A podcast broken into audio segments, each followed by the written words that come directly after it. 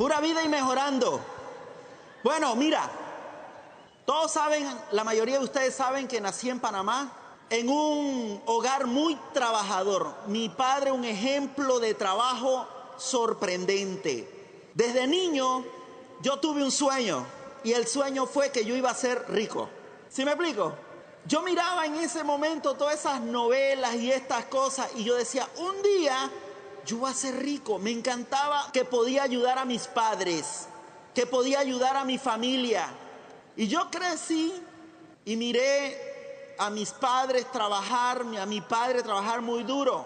Y un día, igual creciendo, yo sembraba en el campo con mi papá, sembrábamos yuca, sembrábamos, eh, eh, aporreábamos frijoles, sembrábamos frijoles, chiles, como le llamen, y los vendíamos en los, en los puestos estos de, de los mercados. Vendíamos todo esto y yo ganaba dinero, vendíamos chances, números. Yo no sé si ustedes conocen de lo que estoy hablando, pero con la lotería, chances. Yo andaba en una bicicleta por todo el barrio los miércoles y domingos vendiendo chances, criábamos cerdos, yo vendía los cerdos, vendía los chiles y era el joven que más dinero tenía en la escuela. Pero un día viene alguien y me dice, ¿quieres hacerte rico? Y yo digo, sí, listo, me dice, estudia electrónica. estudia electrónica. Y yo le hago caso. Estudio electrónica dejo mi siembra y todo, y escuchen esto, me va mucho peor, porque empiezo a tener un empleo donde me pagan 175 dólares al mes. ¿Es verdad? Sí, así es. 175 dólares al mes. Yo los cobraba y era como algo tan impresionante porque yo ganaba ese dinero y dos, tres días después ya no tenía nada. Le pedía prestado a mi madre y así iba, así iba y así iba y la verdad, la verdad, yo recuerdo que a veces no tenía para el almuerzo. Y atrás del trabajo yo recuerdo que había un árboles de mango, yo me subía y almorzábamos mango. Y un día, viviendo el día a día, pasa un amigo. Ah, bueno, a todo esto, mi, todos mis compañeros tomaban. Tomaban. Y adivina qué, yo también. Y yo recuerdo que un día nos vamos de fiesta y yo sé que nos pasamos. Y caminando hacia mi casa, que eran como unos 100 metros, en medio caminar, yo me caí y me quedé ahí dormido.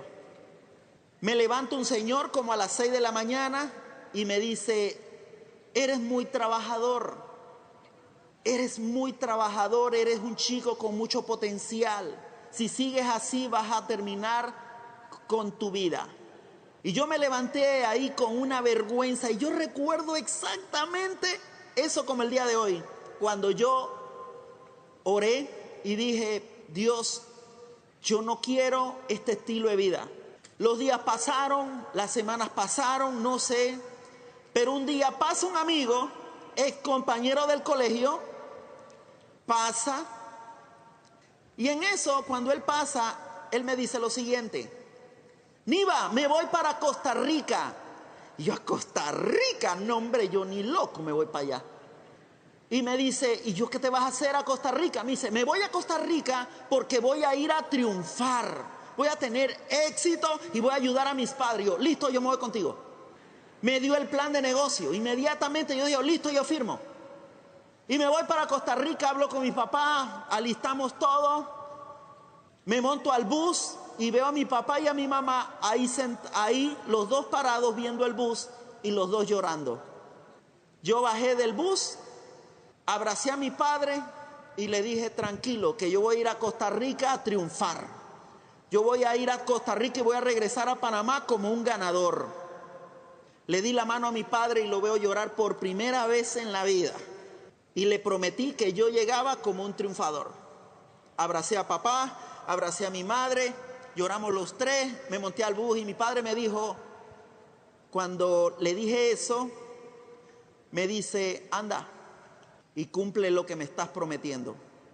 Me monto al bus, llego, cuando voy llegando a Costa Rica, me pregunto y empiezo a caer en cuenta dónde voy a ir a dormir.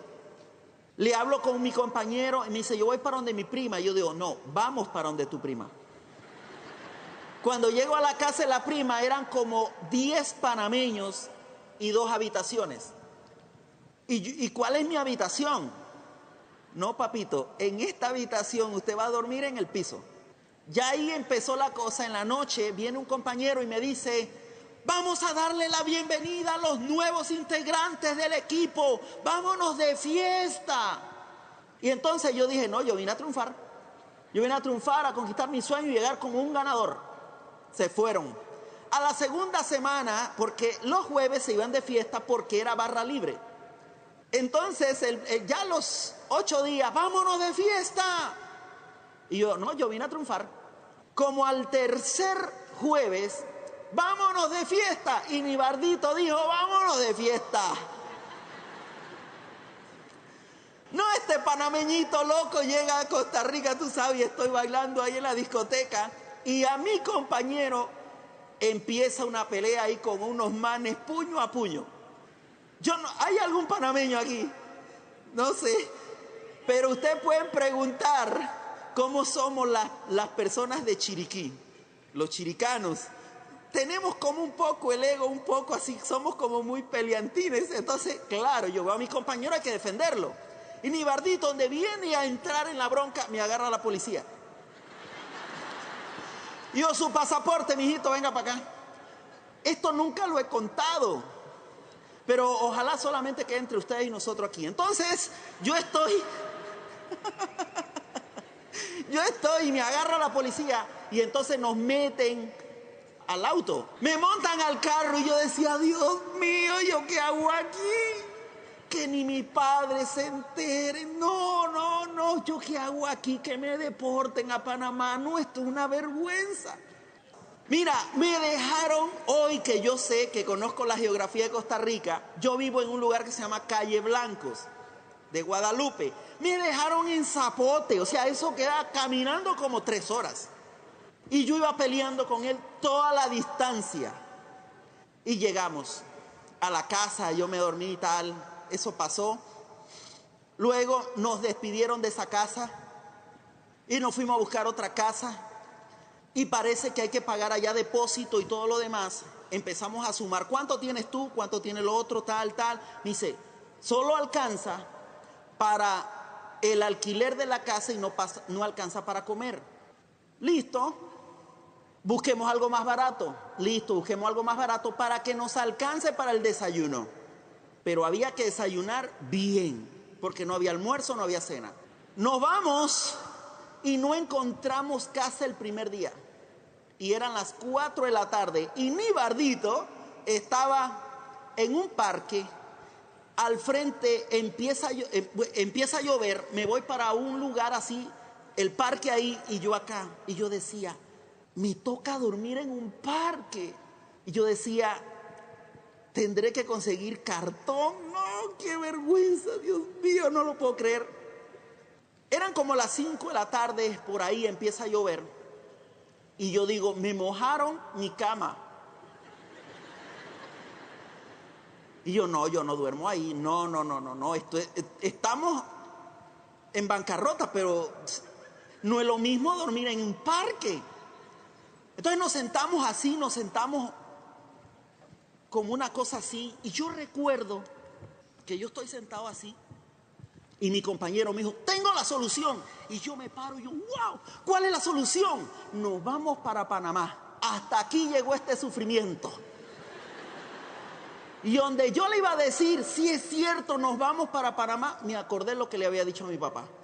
A Panamá llego como un ganador.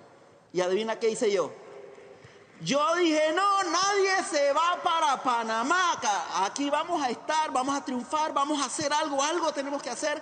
Llamamos al Señor que nos despidió de la casa para que volviera a confiar en uno. ¡Ring! Olga, vea, yo sé que usted nos sacó de la casa, usted sabe y todo, pero es que estamos en un parque y llovió. Si, si, si no, usted no me da la oportunidad de dormir en el piso de la casa, yo duermo en un parque y está mojado. Me dice, ok, perfecto vengan para acá, pero eso sí, mañana temprano, listo, perfecto. Llegamos a la casa y vemos el piso, dormí en el piso a la una de la mañana, yo con mi espalda toda dolorida, me fui para un closet de madera. Yo sé que ninguno de ustedes ha pasado por esto, pero yo estoy así con las piernas para arriba. Primero a la una de la mañana en el piso, parecía una cucaracha. Y luego como a la una y media, con los pies para arriba en el closet, parecía un murciélago. Entonces yo estoy ahí, al día siguiente lo mismo. Cuando llegaba al día siguiente, yo desayunaba, pero en serio, porque no había almuerzo y no había cena. Pero también me acordé de algo y, y los problemas económicos no son problemas de dinero, son problemas de creatividad. Llamé a mi amigo a las 12 del día. Hola, ¿cómo estás? Quiero irte a visitar. Y a la hora de la cena, hola, ¿cómo estás? Quiero irte a visitar. Ya ustedes saben por dónde andaba la cosa. Y te lo digo que yo puedo llegar a la casa de alguien y no me da vergüenza pedir comida. Yo voy a la casa de mi down y yo le digo, alístate algo ahí que tengo hambre. Pero bueno, no me da vergüenza, pero listo. Ay, Dios mío. Pero bueno, pasaron los días, estamos ahí hablando él y yo, y empezamos a hablar, y dicen que va a abrir, un negocio que se llama Amway a Costa Rica. Y que va a abrir Amway en Costa Rica y que podía ser un negociazo. Yo Amway, nunca en la vida he escuchado Amway. Listo, perfecto, llega eh, eh, Amway, me invita una persona. ¿Y de qué se trata? ¿Me dan el plan? No, no me interesa. Me vuelven a contactar, ¿de qué se trata? No, no me interesa. Voy a Panamá, me vuelven a hablar del plan. No, no me interesa. Yo digo, esta gente de Amway me andan persiguiendo. Voy en el bus y un señor que va a la par va leyendo un libro. El libro que va leyendo me, pregunta a mí qué hago en Costa Rica, le explico que vine a triunfar y, y él me dice, ¿y qué libro estás leyendo? Yo, no, ninguno. Pero si no tienes tiempo para leer un libro, ¿cómo vas a, tener tiempo, carácter, habilidades para ser exitoso? ¿Y qué libro está leyendo usted? Este libro tiene el secreto de los ricos. Lo que saben los ricos que la clase media y pobre no saben. Yo dame el libro ese. Mañana a las 7 de la noche voy a estar hablando de este libro. Listo, yo voy. Pero empiezo a sospechar que Amway. Entonces, mi hermana escuchó que iba a la par por primera vez, ella me acompañaba a Costa Rica, escucha y dice, y yo le dije, yo le dije que no, pero yo número de teléfono no tengo. Y ella le dice, dale el del trabajo. Y yo, cuidado que es lo de Amway esto y tal. Y bueno, listo. Al día siguiente, ring, Nibardito agarra, hola. Yo, sí, el secreto de los ricos. A las 7 de la noche, listo, voy para allá. Llego yo en una camiseta, unas tenis altas, un pantalón como brillante de esos brillantes. Y un tumbado porque yo antes caminaba y que así. Ese vio el plan. Entonces llego a ver el plan. Toda la sala llena de doctores y profesionales. Y llego yo. ¿Cómo está mi gente? Buenas. ¿Qué onda? ¿Cómo están todos? Bien. Y me sientan atrás de la reunión. Yo iba para adelante. No, para atrás, mijo. Porque desentonaba la reunión. Al final yo no sé qué pasó con ellos, pero yo sé que yo entré al negocio de Amway. Yo sé que yo entré al negocio. Ellos no sé. Iban como dos, tres meses, 0%. Adivina qué nivel iba ya a los seis meses en el negocio. 0%. Adivinen a qué nivel iba cuando ya llevaba un año. 0%. Y un día tuve una asesoría con este señor que es platino. Se sienta conmigo. Omar Ríos tiene una particularidad donde yo vaya siempre hablo con él. Porque él creía en mí. Así como tu línea de auspicio cree en ti. Este señor llegaba, él vive en Panamá, llegaba a Costa Rica. Nivo, yo creo en ti. Y yo estaba, vean, con unos traguitos. Yo, hola Omar, ¿cómo estás? Yo voy para diamante. Yo creo en ti, Niva, yo creo en ti, Niva. Vamos, tú puedes, Niva. Vamos al seminario, Niva. Yo voy para el seminario. Pasaron los años, pasaron los años y un día me dice, Niva, tu vestimenta. Porque yo andaba todavía con el tumbao ese, con el caminadito ese. Y me compro en ropa americana por 18 dólares traje entero. Brillante, poliéster 120%. Con ese calor que hace en Costa Rica a veces por Limón y esta zona, si me pegaba el sol directo me incendiaba el traje. Pero ni bardito, iba, yo me miraba al espejo con traje y corbata, yo me veía lindo. El traje tenía un poquito de roto por aquí, pero tranquilo. No, eso es verdad. Yo cosía eso por ahí, yo no sé, pero eso siempre se abría. y yo me iba a dar los planes en bus. Pero me adelanté un poquito, viene mi primer plan. Me dice, Nibardo, vamos a darte un plan. Yo te voy a dar un plan. Reúne a la gente. Le dimos eh, en el hotel tal, porque en mi casa ahí no se daba plan. Porque no había dónde sentarse. Entonces vamos a un hotel a dar el plan. Llega el prospecto, pero no mi auspiciador. Y yo veo a mi, llamo a toda mi línea de auspicio. Nadie me contestó. Nadie llegó. Me tocó dar el plan. Donde el Señor le doy el plan, me dice, no, yo no entro, eso no funciona. Y yo le digo, tranquilo, que ni yo le voy a entrar a esto. Ni yo le voy a entrar. Y salgo de ahí rajado. Y donde yo salgo del hotel, paso una paloma y todo me obró. Todo me obró. Y yo dije, esta es la señal que yo necesitaba. Me quito el traje, saco, lo meto a la poste de la basura y llamo a mi línea de auspicio. Que está Omar, pero debajo de Omar está Antonio Naranjo. Yo lo quiero mucho. Yo amo a mi línea de auspicio. De verdad, de verdad. Y entonces yo llamo a, a Antonio y yo le dije, Antonio, Antonio, hola Niva, ¿cómo estás? Ese señor no entró al negocio. Y yo, que había entrado, desde hoy no cuentes conmigo. Hasta aquí llegó el negocio ese de Angway. Y Antonio, con una característica, porque él es muy así tranquilo. Él me dice, no, tranquilo, Nibardo, no te preocupes, rájate del negocio. Pero solo hay algo que me, me preocupa. Yo, ¿qué, Antonio? Tú no eras que ibas a llegar a Panamá como un triunfador, tú no eras que ibas a llegar a Panamá como un ganador.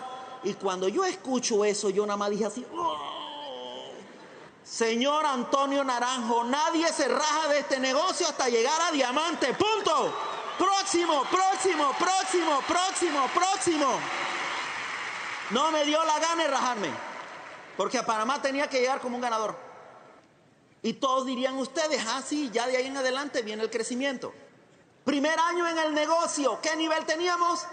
Cero. Segundo, cero. Pero vino el cuarto, ¿qué nivel teníamos? Cero. Y un día estoy acostado porque ya llevaba, no sé, creo que, si no me equivoco, llevaba, creo que eran como cinco o 7 años, no recuerdo, eso lo tengo que ajustar un poco. Yo estoy acostado me entra una depresión. Nada me funcionaba.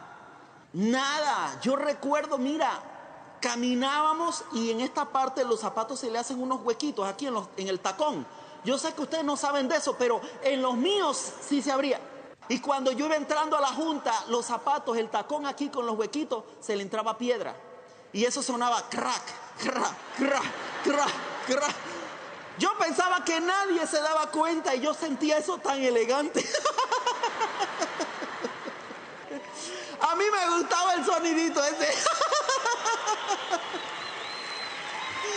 Ay, Dios mío. Increíble. Entraba y luego me iba a la casa y yo decía, qué bueno sería un bistec, un pollo, un pescado. Pero mientras tanto, arroz con arroz. Y de repente estoy en el cuarto, varios años, nada me funcionaba, estoy acostado Eran las 11 de la mañana y no me quería levantar. Y veo la puerta se abre y veo a mi compañero que estaba ahí cocinando.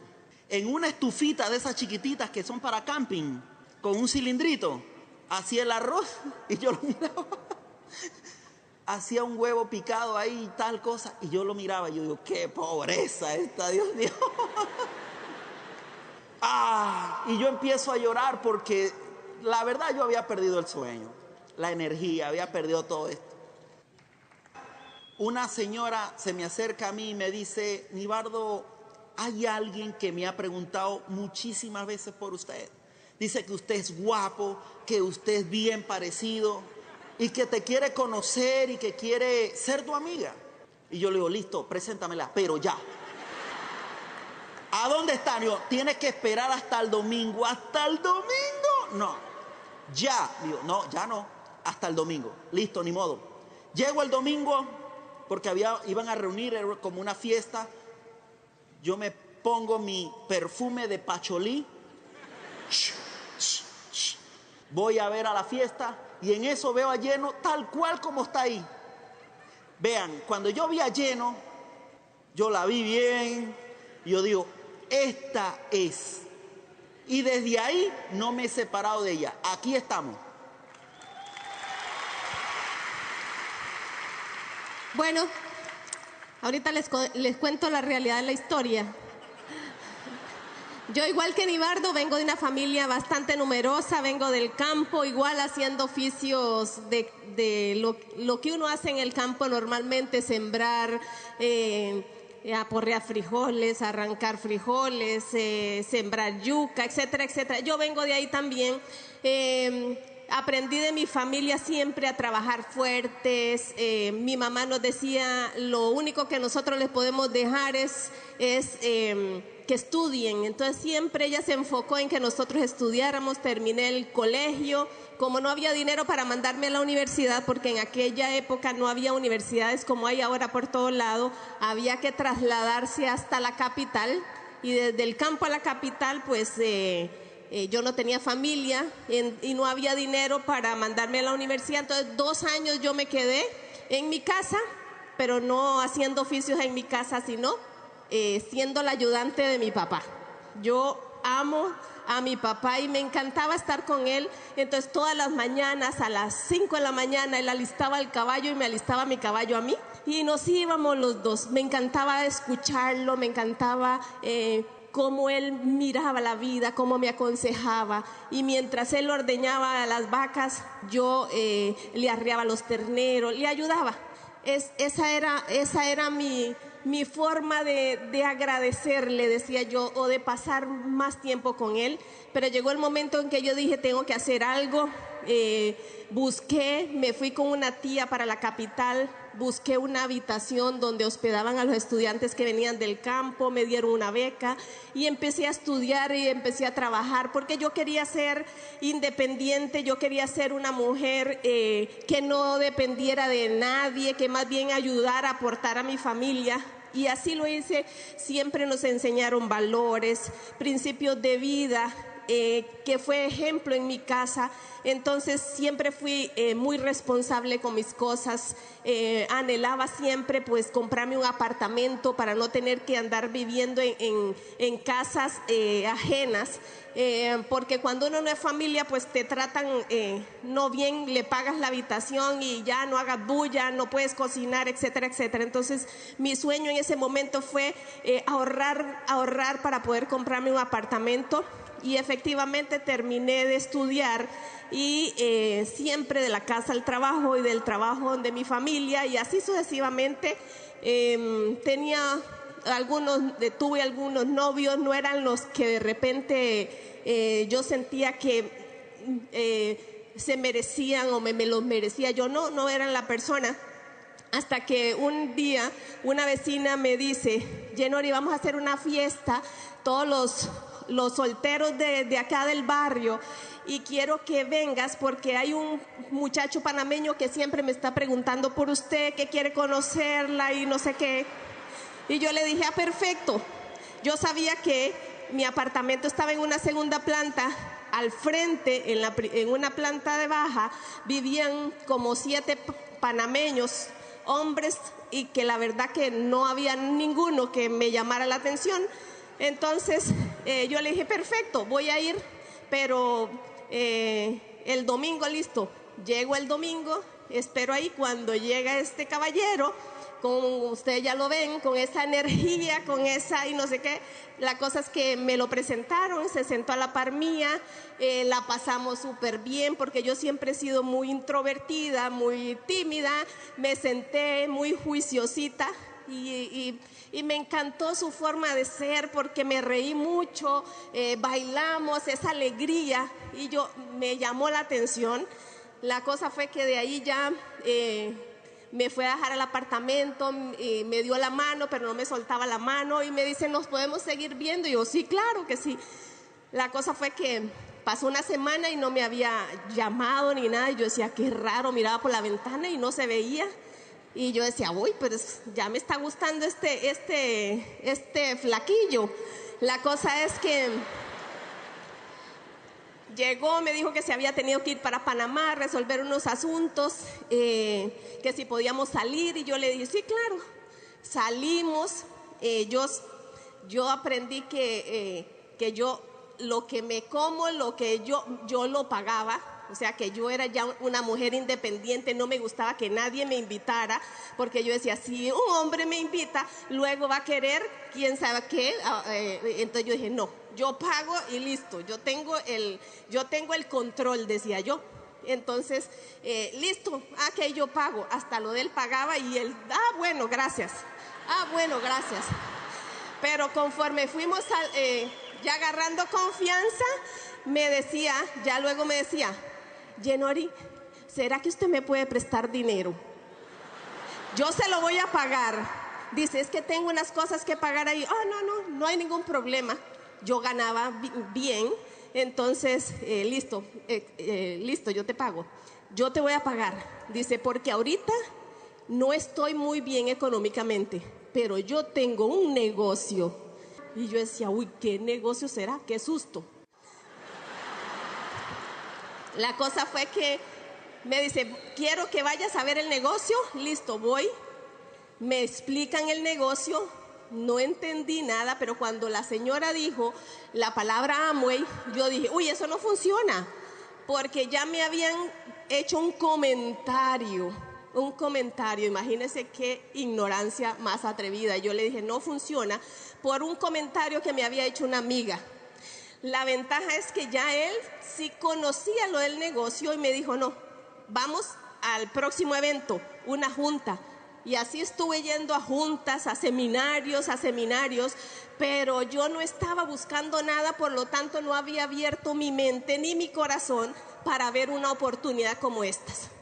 Ya me dijo, bueno, casémonos, listo, nos casamos, pero el negocio no, no, o sea, no le estaba funcionando. Em, yo le dije, bueno, montemos un negocio de electrónica, él había estudiado electrónica, para que te montes un negocio de verdad.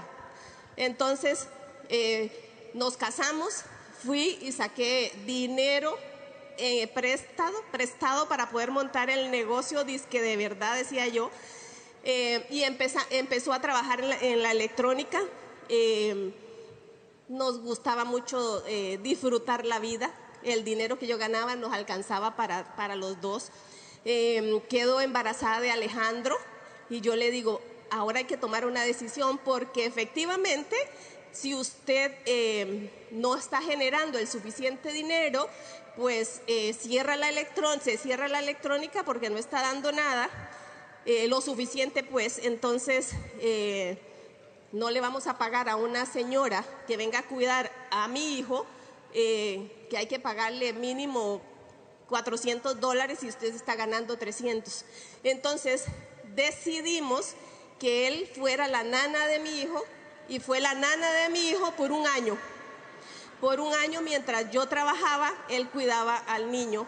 Eh, iba a dar algunos planes, eh, a, vender producto, a hacer algo en el negocio, eh, pero yo sentía que no daba su milla extra, su milla extra, por lo tanto el negocio no estaba funcionándonos.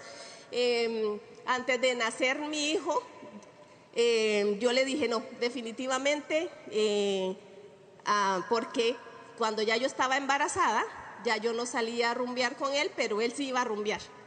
Entonces, a veces eh, yo decía, ¿cómo usted se va a rumbear? Y, y no, o sea, hay que ahorrar el dinero porque va, va a nacer Alejandro. Entonces yo le dije, no, la cosa fue que un día saliendo yo agarré toda su ropa y se la eché en las bolsas. Y yo le dije, aquí se las dejo, cuando regreso no quiero verlo acá. La cosa fue que yo me fui a trabajar. Cuando regreso ya no estaban las bolsas. Habían otro tipo de bolsas de gangoche, pero dentro de esa bolsa estaba mi ropa. Y yo dije, ¿qué es eso tan raro? Entro al cuarto y está bien acostado en la cama. Y me dijo, pues yo llamé a mi línea de auspicio y le dije lo que usted me hizo. Y Marisin, la, nuestra offline, dice que le dijo, dígale a Yenori que usted se casó para toda la vida, en las buenas y en las malas. Así es que de aquí no me muevo. la cosa que de verdad no se movió.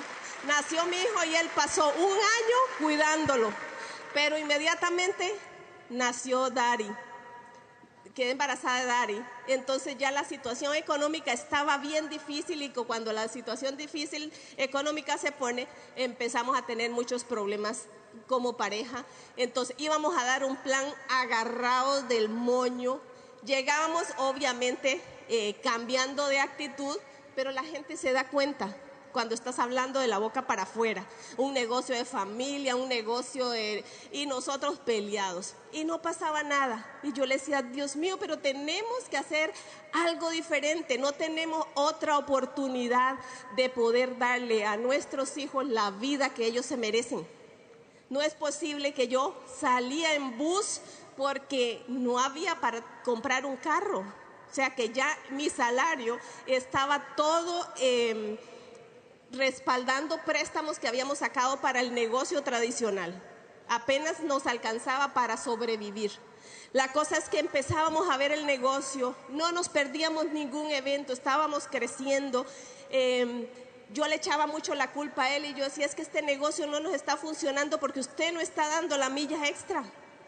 A veces, eh, y es normal cuando a veces uno quiere que el negocio le funcione, pero sabes que no estás haciendo lo correcto para que funcione. Salíamos un día, una semana, todos los días. A la otra semana, como no había pasado nada, ya no salíamos a trabajar el negocio. Obviamente no da un resultado, porque tiene que ser constante el trabajo. Empezamos a, a, a creer en eh, eh, uno en el otro. Yo le decía, este es el negocio. Si ya hay personas que están teniendo éxito, que están comprando casa, que están comprando carro, que están viajando por el mundo, ¿por qué nosotros no? Yo quiero que mis hijos tengan otra calidad de vida y es con el negocio de Amway. No hay, o sea, nosotros no tenemos nada que nos respalde que diga, sí, si no es el negocio de Amway, pues aquí tengo eh, el dinero que me ha dejado de herencia mis papás. No, no teníamos absolutamente nada más que la oportunidad del negocio de Amway, que la puede hacer cualquiera, cualquiera, no se necesita nada especial. Y empezamos a creer y a soñar y yo pegaba en la refri y me visualizaba todo el tiempo la vida que queríamos. Pero a veces como no pasaba nada, otra vez volvíamos para atrás, empañaba esa imagen y yo decía, no, no es posible. Y a veces hasta la arrancaba porque yo decía, qué pena, la gente viene y, y, ve eso y pasa un año, dos años y, no tenemos ningún resultado. Nuestra familia nos dijo que no, los amigos nos dijeron que no, los vecinos nos dijeron que no. ¿Y ahora con quién? ¿Con quién? La gente no quiere entrar con nosotros. ¿Por qué no éramos congruentes? No éramos personas que se, viera el éxito en nosotros. Pero fue, pero nunca dejamos de estar en los eventos.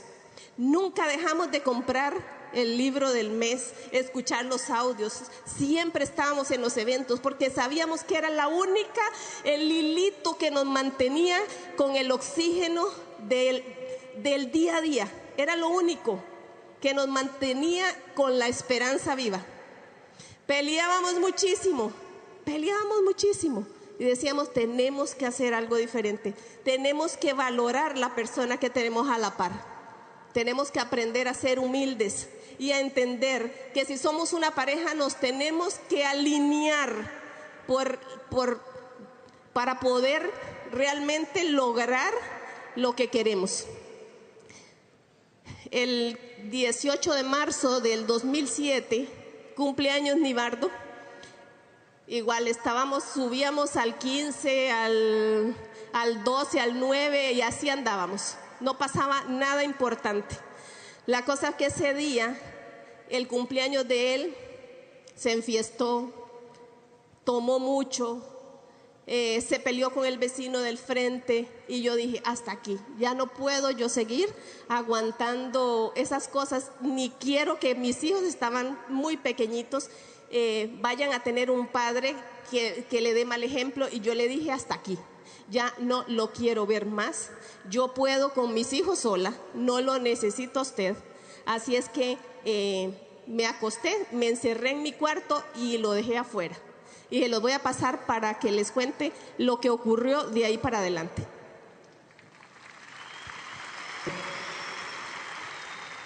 Vamos aclarando algunas cosas aquí.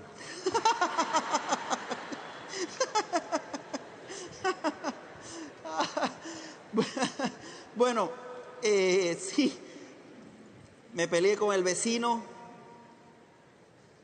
En mi época de, de universidad un compañero mío, siempre para tiempos de exámenes, nos íbamos para, para la iglesia en la tarde y había una atmósfera que a mí me gustaba. El día que yo me peleo, el domingo 19, yo voy a la iglesia. Y ese día yo dije, le dije, Padre, he tratado de seguir adelante, pero sin ti. Yo quiero empezar una nueva etapa de mi vida, pero contigo. Ese día me quebranté mucho, esa fue mi experiencia.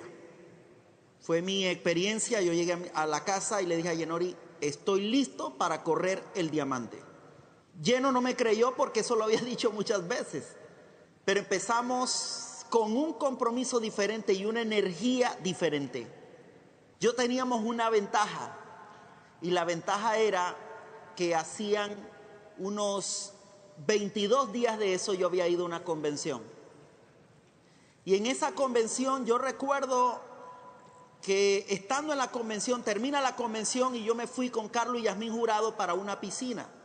Y en la piscina, mientras que estamos hablando, yo le dije a Carlos realmente por qué nuestro negocio no había crecido. Y ellos me preguntaron por qué. Y yo le dije por culpa de Yenori.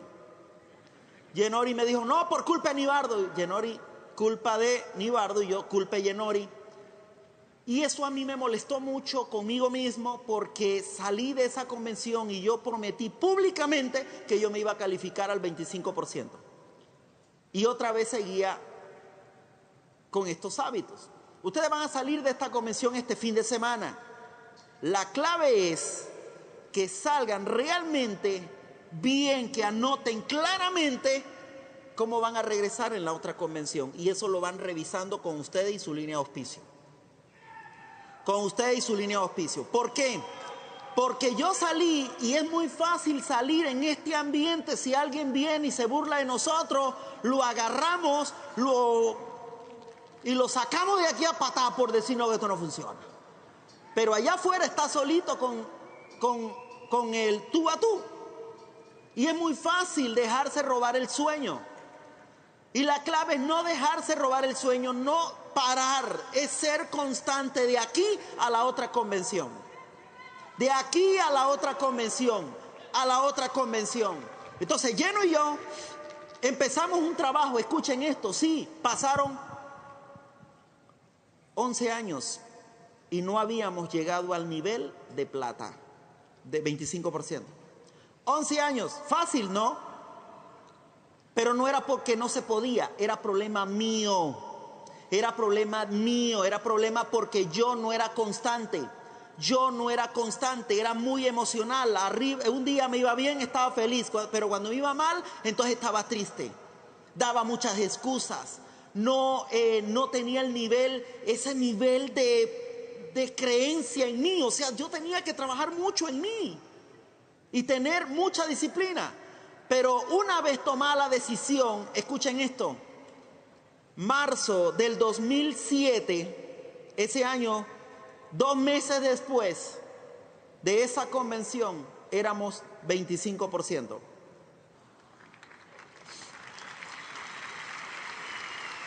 Y en el 2010 nos hicimos diamantes. Y yo recuerdo porque fue muy lindo, fue en julio. Y eran las 3 de la tarde y miramos el mapa. Ya teníamos cinco patas calificadas. La secta le faltaban unos 300, bueno, allá es como 150 puntos en comparación con ustedes, para calificar. Entramos al mapa y ya habían entrado el puntaje. Y yo estoy así con lleno viendo el mapa y ya sabíamos que éramos diamantes. Y yo estoy viendo el mapa y yo me quedo como en shock. Y en ese momento caigo en cuenta lo que había pasado. Me levanto y yo hago así, Genori, somos diamantes. Somos diamantes, Dios mío, somos diamantes. Llamo a mi padre, le doy la noticia, lloramos juntos y no quedó ahí. 2012 nos hicimos diamantes fundadores y en el 2015 nos hicimos diamante ejecutivo. La vida ha sido maravillosa, maravillosa. Hemos cumplido muchos sueños, sueños hermosos. Hemos, hemos esquiado, hemos... Tuve la oportunidad que ustedes lo tienen que hacer. Yo no sé cuántos de ustedes, sus esposas todavía trabajan, pero qué bueno, qué bueno que un día hagan la carta de renuncia y que usted vea que gracias a su carácter, gracias a su determinación, su esposa pueda dejar de trabajar. Las amigas le decían, ¿cómo estás loca? Sí, loca, porque un día tomé la decisión de hacerme diamante. Y hoy somos libres. Viajamos con los niños el mundo, cada uno de los niños conoce 16 países. Los niños, Lleno y yo conocemos 37 países. Nos levantamos los lunes sin prisa, los martes sin prisa. A veces la gente dice, hoy es viernes y el cuerpo lo sabe. Yo digo, hoy es lunes y el cuerpo lo sabe. Porque para mí es lo mismo. Hemos estado en Disney, Lleno tenía, quería que la, que la casa tuviera su patio. Y esa es la vista desde la cocina, se ve el patio, una montaña que hay atrás y, hay muchos pajaritos, suenan. Eh, yo iba a la junta de negocio y cuando yo iba a la junta de negocio, siempre que salía la junta, yo venía, agarraba dinero que no tenía y le daba propina al cuidador de carro. El señor cuidador de carro me veía y me decía ya como a las tres semanas y me dice, pero cuénteme, ¿cuál es su auto? Y yo líder, auto yo no tengo. Pero allá adentro, en, ese, en esa reunión, me están diciendo que si yo hago este negocio voy a tener el carro que me dé la gana. ¿Y saben qué?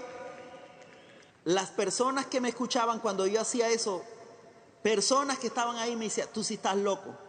Pero sabe que el mundo es conquistado por los locos que creen sus sueños. En los locos que creen sus sueños. Hemos estado en un lugar maravilloso que se llama México. Hemos estado en las pirámides de Teotihuacán. Hemos estado en Xochimilco. Es divino. Hemos He estado en Chile, Puerto Rico, República Dominicana, hemos estado en Guatemala, Honduras, El Salvador, hemos estado en Nueva York, hemos estado en Colombia, Venezuela, hemos estado en Chile, hemos estado en Brasil, hemos estado y llegó nuestro primer club de diamante. Llegamos a nuestro primer club de diamante en Latinoamérica, es diferente. En Latinoamérica los clubes de diamante se intercambian. Nuestro primer club de diamantes fue a Barcelona, España. Nuestro segundo club de diamantes fue a Grecia. Nuestro tercer club de diamantes fue a República Checa. Pasamos a Holanda. Nuestro cuarto club de diamantes fue a Dubai. Estuvimos en Dubai, un lugar maravilloso de ensueño. Disfrutamos mucho. Nuestro quinto fue Alemania maravilloso. Y nuestro sexto club de diamantes, ya fuimos como diamante ejecutivo, fuimos a Hong Kong y fuimos a China. Momentos mágicos con Carlos, fuimos a conocer el Buda más grande, fuimos a conocer mucho la cultura china y fue maravilloso. Nos reconocieron de una manera espectacular. Nuestro otro club de diamantes fue, eh, y diamante ejecutivo fue en Dinamarca. Ahí fuimos ya con los niños y fuimos en primera clase divino, los cuatro en primera clase, pero fuimos primero a Francia, luego estuvimos conociendo, miren esta imagen, esa es la famosa Mona Lisa. Yo pensaba que la Mona Lisa era como el porte de esta pantalla, cuando yo la veo chiquitita. Y yo, chiquitita. Entonces yo me fui inspirado y yo dije, yo tengo que hacer mi propia Mona Lisa. Fuimos a Dinamarca, estuvimos maravillosos, pero viene luego, luego fuimos a un lugar de ensueño que se llama, que fue otro club de diamantes, y fue Australia. En Australia fue chévere porque en Australia, les voy a comentar algo, el boleto en primera clase de los niños, cada uno valía 7.500 dólares. Acuérdense, ya éramos diamantes ejecutivos. Yo listo, 15 mil dólares en primera clase ellos también y nos fuimos para ese viaje, pero montándonos al avión le dijimos a este viaje, vamos, pero pueden comprar lo que ustedes quieran.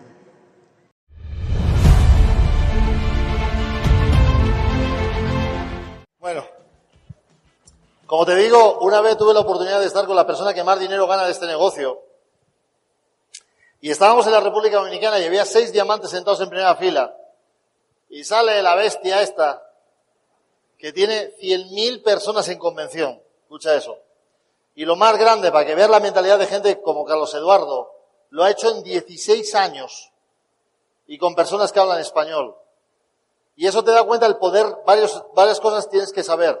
Nosotros hablamos un idioma que hablan cerca de 400 millones de personas.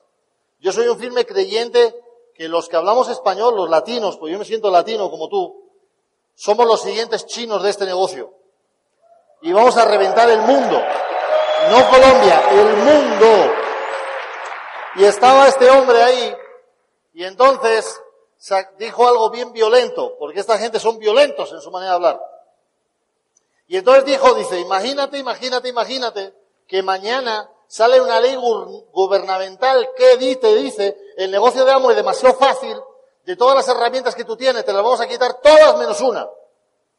Y entonces tú tienes audios de técnica para elegir, pero me tienes que elegir una, nada más una.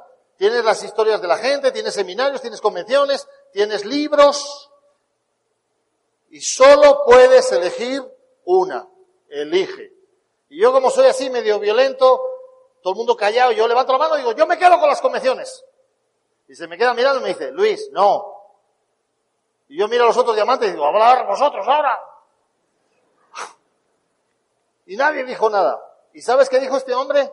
Dice, lo que, si, gracias a Dios no tenemos que elegir, pero si tuviéramos que elegir, lo más poderoso son las historias de las personas. Nada más. Porque por la historia de la persona te das cuenta que esa persona es un ser humano y que esa persona pasó lo mismo que vas a pasar tú. ¿Te das cuenta? Y eso es lo que tú tienes que construir. Si hoy, solo hoy, mi historia mueve a una persona, a una persona de esta sala, a ir para yo que sé dónde, para Esmeralda, para Diamante, para su felicidad, para donde le quiera, para mejorar su vida de familia, mejorar su matrimonio. Si mi historia te mueve a ti hacia eso, yo ya he tenido éxito. Solo a una persona de la sala, con que le mueva a uno, ya, ya mereció la pena. Y entonces mi trabajo, construir mi historia, ya mereció la pena otra vez. Y tienes que saber que yo soy el hijo de un camionero y de una ama de casa. Y yo nací en la parte equivocada de la ciudad. Y me di cuenta rápidamente que yo quería ser rico. A mí me gustaba, y es curioso, desde bien pequeño me, encantaba ver a la gente con, con dinero. Yo no quería ser camionero, yo quería tener camiones. O sea, a mí me impresionaba mi jefe, no mi padre, imagínate, desde bien chiquito. Por eso yo era raro, yo era muy soñador y, y entonces me decían en la escuela, deja de soñar, se reunían con mi madre, su hijo es un soñador, como si fuera un insulto. No, no vive la realidad, está todo el día pensando en el... Es increíble, y en la escuela, cuando yo iba al colegio, me ponía, en España se calificaba la actitud, y me ponía muy deficiente. Y te valoraban de 0 a 10, y, yo tenía uno o dos, o sea, muy deficiente en actitud. Me encantaría encontrar a los profesores esos para saber si ya tengo bastante actitud o no, yo no sé. y lo que más le decían a mi madre, su hijo es un soñador, como si fuera un insulto. Porque todo el mundo en, donde yo nací quería trabajar en una fábrica de acero que había allí. Era el sueño de todo el mundo. Pasan los años, a mí no me gusta el, el, estudio. Yo iba todos los días a la escuela. Unos días entraba y otros no, pero no me gustaba ir. Me obligaban a ir, pero a veces entraba y otras no porque a mí me aburría mortalmente. O sea, estuvieron explicándome la raíz cuadrada tres años. Y yo cuando me lo explicaba la primera vez digo, pero ¿para qué me lo explican otra vez? Pero otra vez esto está por qué, pero otra vez me aburría. Curiosamente nos hicieron unos test de inteligencia y eso nunca lo supe hasta años más tarde. Yo tuve el segundo test de inteligencia más alto de toda la historia de la escuela y tenía 100 años. Pero nadie me dijo que era inteligente, nadie me dijo, oye, pues tu niño parece como brillante, nadie dijo eso. Es que deje de soñar, imagínate. Yo, cuando, cuando ya no fue obligatorio a la escuela, dejé de ir. Pero con 13 o 14 años mi padre me mira y me dice, pues escucha, si no vas a estudiar, tienes que trabajar. Así que a los 14 años yo estoy trabajando en una emisora de radio, soy medio deportista y entonces me meto en el esquí. Y fíjate, para que tú aprendas, en todo tienes que tener un patrocinador. Viene un amigo mío que, hacía atletismo conmigo y me dice, oye, me he cambiado el esquí de fondo. Yo, yo no había esquí en mi vida, tenía 14 años. Y me dice, y, voy para el Campeonato de España. Ese tipo en esa carrera, Campeonato de España, quedó el último. Pero curiosamente venía entusiasmado y años más tarde se convirtió en el mejor esquiador español de toda la historia. Pero en su primera carrera quedó el último. Y él entusiasmado, para que vea lo que es el entusiasmo, en lugar de estar deprimido por ser el último, me dice, me ha encantado, voy a hacer eso. Y yo le miré y le digo, yo no sé qué es, pero yo también lo hago. Voy para mi casa, le digo a mi madre, mamá, quiero esquiar. Y me dice, eso cuesta mucho dinero, yo no te voy a dar dinero. Entonces fui donde mi abuela, mi abuela es como el Banco de Londres.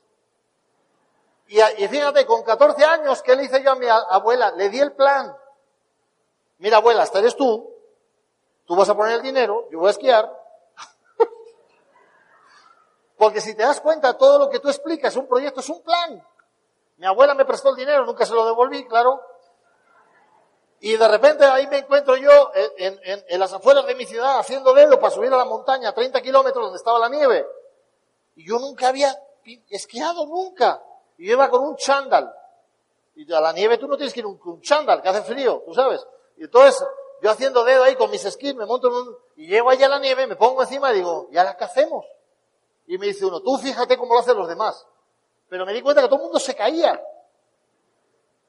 Con el tiempo me di cuenta que para que tú aprendas a esquiar, tú te tienes que caer no menos de 600 veces. Y aprende una cosa, si tú te caes 600 veces, ¿cuántas tienes que levantarte? 600 veces. La gente dice 601. No, 600. ¿Cómo se puede hacer 601? No digas eso. bueno, es igual. Total. Voy a correr mi primera carrera y la carrera así, un tipo te da el cronómetro 3, 2, 1, salgo, ni, ni bien salgo, me caigo y meto un esquí por detrás de otro y yo allí, y la gente me, salía otro detrás, me miraba como si fuera un accidente ahí, ¿sabes? Llegué el último también. Pero para hacerte el cuento largo, corto, es que en todo en la vida se aprende así. Tres meses más tarde yo estaba corriendo el Campeonato de España y quedé el octavo de España. Cuatro años más, tarde yo estaba en el equipo nacional de España representando a mi país. Y llega el año 89, yo me estoy dedicando a mi carrera deportiva, Ana y ya, yo ya nos conocíamos, ella, ella estudiaba mucho, yo aparentaba que iba al instituto, pero no iba. De hecho, yo solo iba a verla a ella. A mí todo lo demás me daba igual. Yo siempre he sido como muy lineal, una cosa y punto. Todo lo demás no importa, ¿no? Así que desde que la conocí a ella, todo lo demás, ¿qué, qué importa? ¿Eh? Entonces, para hacerte el cuento largo de la parte del deporte, llega el año 1989, yo estoy en el equipo militar de esquí, representando a España, y ese deporte se llama biatlón. Biatlón es, no sé si lo habéis visto, bueno, en Colombia eso no se hace, es esquí de fondo con un rifle a la espalda. Entonces tú llegas a un campo de tiro, llegas, sacas el rifle ese y no tiene mira telescópica, y entonces en la posición de pie tienes que disparar una diana de 11 centímetros a 50 metros sin mira telescópica. Pero con 190 pulsaciones, 14 grados bajo cero y todo el rollo. Adivina qué, yo aprendí a disparar, de hecho yo soy francotirador. Yo en posición tumbado a 50 metros meto cinco disparos en el tamaño de una uña. Soy poco, o sea, por eso les aviso a los novios de mis hijas que, la, que tú trátala bien, porque y ya, ¿no? claro. Bueno, ¿para qué sirve eso? No sirve para nada, pero no importa. Total. Eh, para hacerte ese cuento así rápido, yo dedico toda mi vida al deporte, pero tienes que aprender que el deporte es muy cruel. No sé si te has dado cuenta, pero en una maratón, yo corrí la de Madrid, corrimos 11.000, ganó un negro y, y, no me esperó, o sea. y te das cuenta que en el deporte de los 11.000 solo gana uno. Y el segundo es el primero de los perdedores. La gente se consuela que dé el 17. No ganaste. Y sin embargo en Amway, no importa cuándo llegues, te esperan. Eso es importante. Claro, como yo vengo del mundo del deporte, eh, donde el fracaso es la norma, pues bueno, eh, yo nos hacen unas pruebas de ergonomía, te miden. España tienes que saber que el deporte es una, es una industria. De hecho, dicen que el deporte español mueve el 4,5% del Producto Interior Bruto del país. Hubo un fin de semana que, eh, tuvimos 17 campeones del mundo en 15 deportes diferentes en solo una semana. Esa fue nuestra mejor marca, ¿no? O sea, en España el deporte es una... Es, o sea, tú tienes miles de niños haciendo cualquier cosa que te puedes imaginar, ¿no? Porque para la mayoría de los padres creen que si su niño se hace futbolista, golfista, tenista o lo que sea, pues le va a jubilar.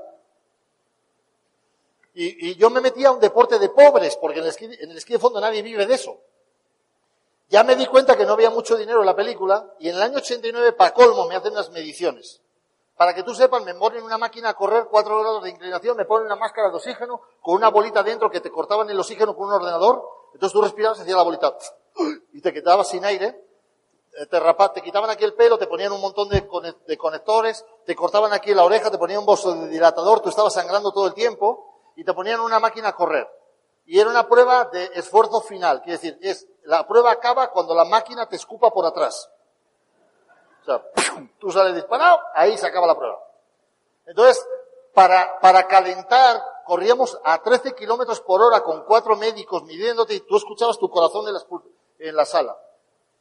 Entonces, yo corría a 13 kilómetros por hora, calentando, y de repente el médico te tomaban sangre para medir, la acidosis láctica, y te dice, ok, comienza la prueba. Vas a correr tres minutos a, 15 kilómetros, no te separes de la barra. Ok. ahí, entonces corres a 15 kilómetros, tres minutos, te paran, 30 segundos, te toman más. Corrí tres kilómetros, tres minutos a 15, 3 a 17, 3 a 19 y 3 a 20. Imagínate correr a 3 a 20 kilómetros por hora con 4 grados de inclinación, cortándote el oxígeno en una sala a 30 grados de temperatura a 204 pulsaciones y llegué a mi límite físico, al 98,91% de mi potencial físico. Acaba la prueba cuando la máquina me escupe por atrás, salgo disparado y, te desconecta todo y tú dices, que te crees que te estás muriendo y, y el médico básicamente mira tus resultados y dice, te pregunta, ¿has estudiado algo? No, no he estudiado nada.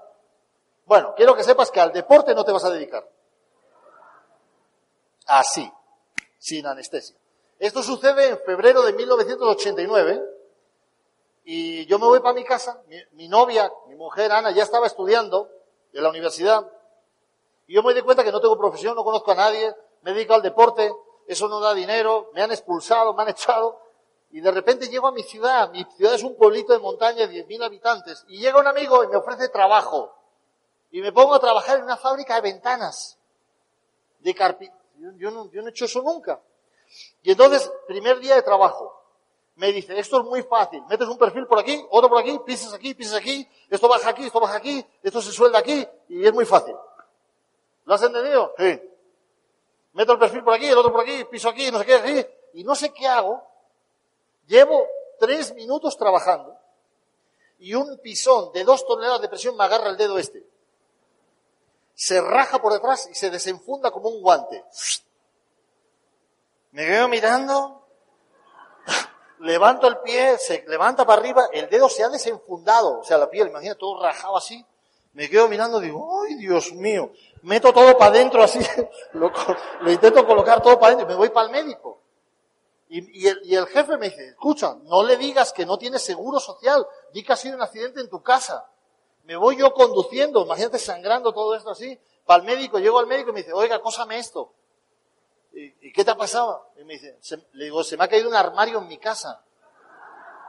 Y el médico mira y dice, ¿de, de qué tamaño tenéis los armarios en tu casa? O sea, nadie tiene armarios así que hagan eso. Total, el tipo me cose. Bueno, vuelvo al trabajo, pasan 10 días y a los 10 días me dicen, vas a hacer un trabajo nuevo. Ya, ya, ya no me pillé ningún dedo más. Y entonces me dicen, vas a meter una goma por aquí y haces así, y metes la goma por acá. Y yo meto la goma y no sé qué hago con un cuchillo se escapa el cuchillo y ¡fua! me le clavo en la mano.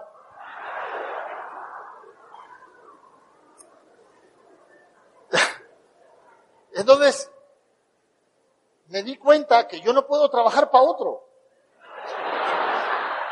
Te, juegas la vida. ¿Sabes? Bueno, es una tontería. Es una tontería. Pero fíjate, bueno, pasan los meses y yo me doy cuenta que yo estoy encerrado en una jaula, porque yo vengo de representar a mi país, miles de euros en material, yo tenía un rifle fabricado en Francia, hecho a mi medida, con mi nombre, nadie lo tocaba, mis esquís estaban hechos a medida en Austria, en un taller, hechos a mano, yo tenía miles de euros en material y de repente estoy en, un, en una nave fabricando ventanas por 400 dólares al mes. Y yo diciendo, pero esto es frustrante, trabajar 12 horas al día, seis días a la semana, y yo veía a mi jefe, al jefe de mi jefe y al jefe de mi jefe con una vida horrible. Yo pensaba, bueno, vamos a ver, si estos se mueren y yo me hago el jefe, va a tener la vida de este desgraciado. Y es horrible, yo no quiero eso. Acuérdate, a mí me encantaba la gente de éxito. Y en mi casa mi padre me decía, tienes un trabajo, hijo mío, mantente la profesión ahí, es tu profesión de futuro. Yo, yo estaba frustrado, completamente frustrado. En el peor momento de frustración, terrible, yo estaba hasta deprimido, 20 años, llega este negocio. Y llega de la manera más absurda, porque mi tía, que es enfermera, se había metido al negocio. Mi tía solo dio un plan a su hermana, mi madre.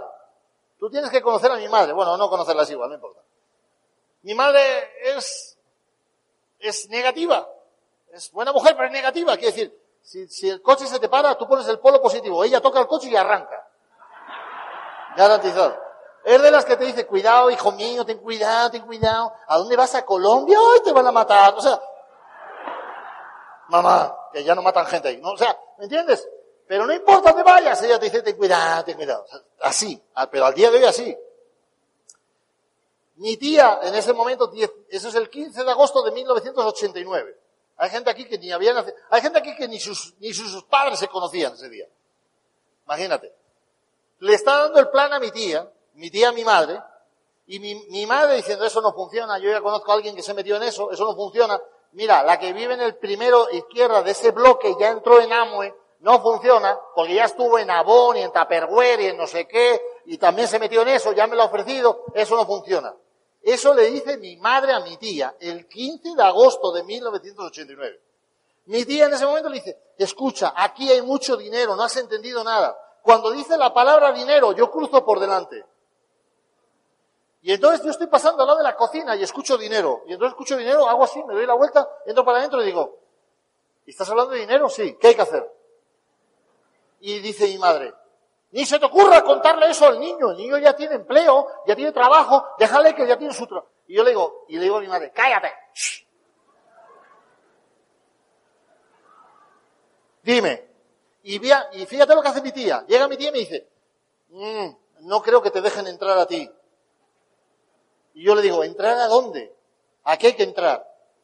No, porque, ¿sabes qué? He ido a una reunión, todos son gente de 40 años. ¿Tú tienes, cuántos? Yo tengo 20. Mm, no te van a dejar entrar. Y va mi tía, ahí se pone a discutir con mi madre, y mi tía cierra aquello y se va. Tienes que saber que mi tía solo dio un plan en su vida, ese. Nada más. Sale por la puerta y yo me voy detrás de ella. Digo, bueno, pero dime qué es. Se mete en su coche, yo me meto en el mío y la persigo a su casa. Para el coche y digo, pero dime qué es. Y me dice, no te van a dejar entrar, pero mira, hagamos una cosa. Mañana en Santander, a dos horas de camino, de coche, dos horas, van a dar el plan. Y yo, ¿el plan? ¿Qué plan? Bueno, ahí van a explicarlo todo. ¿A qué hora? ¿A las cinco? ¿En dónde? La cafetería Palma. Yo estuve una hora antes allí. Y yo pensando, qué gente más impuntual, aquí no viene nadie. una hora antes. Cuando llegan las cinco, yo veo entrar por la puerta Ángel de la Calle. Ángel de la Calle, ese mes era productor oro.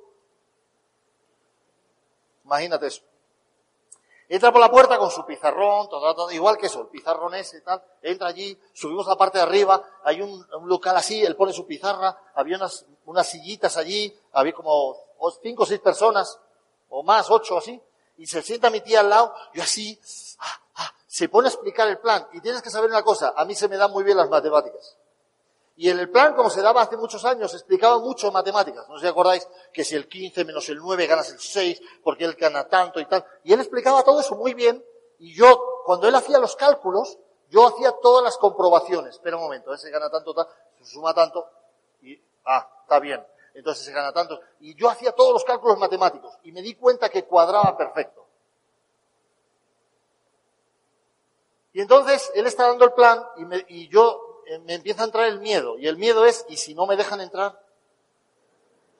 Claro, porque ¿qué pedirán para entrar a esto? Yo no tengo estudios y empiezo a pensar, bueno, se lo pongo a nombre de mi novia, ella al menos es alguien en la vida, que era estudiante en la universidad, imagínate. Y no sé por qué se me pasa por la cabeza pensar, ya está, fíjate lo que es el cerebro, ¿eh? es absurdo.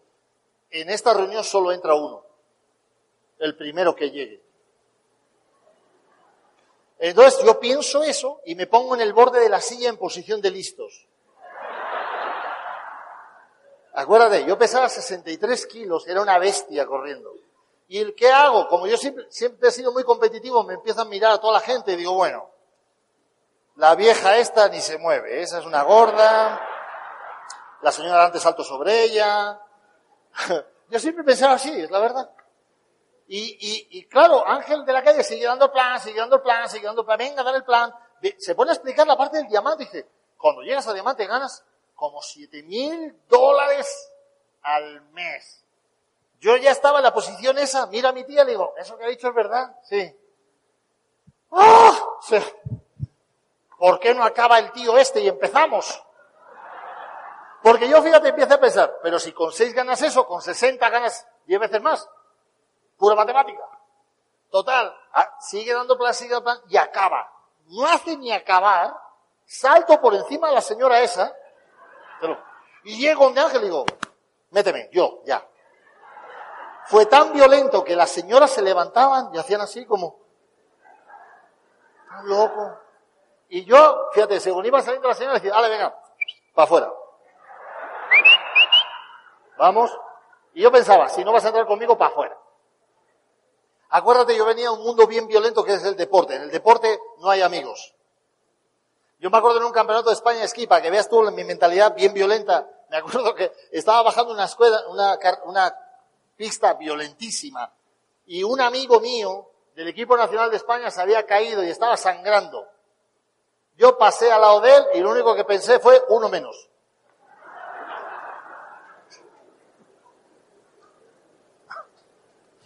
Sea, así. O sea, para, a mí me hace gracia cuando la gente dice, yo nací para este negocio. Yo no nací para nada de eso, o sea. Agarro el negocio este, me subo para mi pueblo, imagínate, llego a un sitio y llego donde la gente y mi primer contrato fue así. Le digo, a ver, tú y tú y tú, vení para acá. Así, ¿eh? cojo, agarro ahí y le digo, mira, este eres, no, ah, fíjate, mi primer plan, le digo, este soy yo. Porque claro, Ángel había dicho, este eres tú. Soy yo. Imagínate. No, claro. Entonces, vas, metiendo gente aquí. Y les dije, y yo me voy a hacer diamante. es lo que había hecho ese señor. Bueno, para hacerte el cuento largo corto, yo me zumbé como 50, 60 planes, no entró nadie. No sé por qué todavía, pero, pero fíjate, es curioso. Como yo venía al mundo del deporte, que no entrara nadie, me daba igual, porque yo sabía que era una cuestión de pura, tarde o temprano, alguien lo iba a entender. Y como al plan número 50 o 60 va y entra uno, y ese uno me empieza a traer gente. Empieza a traer gente, empieza a traer gente. Pasa primer mes al 0%, segundo mes al 3, siguiente al 6, siguiente al 9, siguiente al 9, siguiente al 9. A mí me hace gracia cuando la gente dice, no, en España se crecía increíble. Yo tardé 14 meses en llegar al 21. Yo estuve en la primera convención que hubo en España, 140 personas. La primera. Todo lo que tú conoces de la historia, todos los audios que tú escuchas, yo estuve sentado en ese audio. Dime el que tú quieras. Yo estaba ahí sentado. El que te dé la gana. Yo estaba ahí sentado.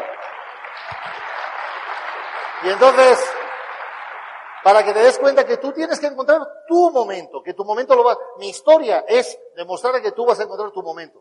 Pasan los meses y no sucede nada. Y en la profundidad de una de las líneas, yo llevaba siete meses al 15, escucha esto. Cuando el negocio en España empieza a crecer violentamente, yo estoy parado, parado, al 15, al 15. Yo era 15 fundador, así. Founder. Y no existía el founder en ese momento. Bueno. Y entra en mi negocio, en la profundidad, un mecánico ilegal que reparaba motores en la cocina de su casa, en un barrio chungo, o sea, un barrio malo, de, la, de una ciudad fea. Y el tipo tiene todas las uñas llenas de grasa. Es tartamudo. Tarda como cinco minutos en decir hola, así. Le falta un diente y escupe. Entonces, cuando te hablaba, hola. Total, entra el tipo este en la profundidad y me dice, bueno, te voy a traducir porque si no lo acabamos. Eh, me, dice, me dice, oye, ¿qué hace falta para llegar a, plata, la cosa esa? Yo era 15%, llevaba 13 meses ahí en el negocio, no llegaba, y yo daba 10 planes al día. No uno. O sea, yo era una máquina de dar yo le daba un plan a cualquier cosa que llevara zapatos. O sea, imagínate. Total, eh, acababa de escuchar un audio de alguien y sí me di cuenta que si a, mí no me funcionaba tenía que hablar de alguien que le funcionara. Yo le digo, yo escuché a un tío que dice que hay que dar 200 planes. Y es curioso, la mente del mecánico este no entiende en cuánto tiempo. Se pone a dar planes, acuérdate, tartamudo, las manos llenas de grasa, le falta un diente, escupe a la gente, se pone a dar planes y él pasa del 0 al 18 en un mes. Yo quería matarlo. Claro, como él llega al 18, yo llego al 21. Llega al 18% y en ese plan él mete a una niña de 19 años que mete a su madre, mete a sus dos hermanos y para hacerte el cuento largo corto, uno de sus hermanos, un año y medio más tarde, tenía 4.000 personas en convención.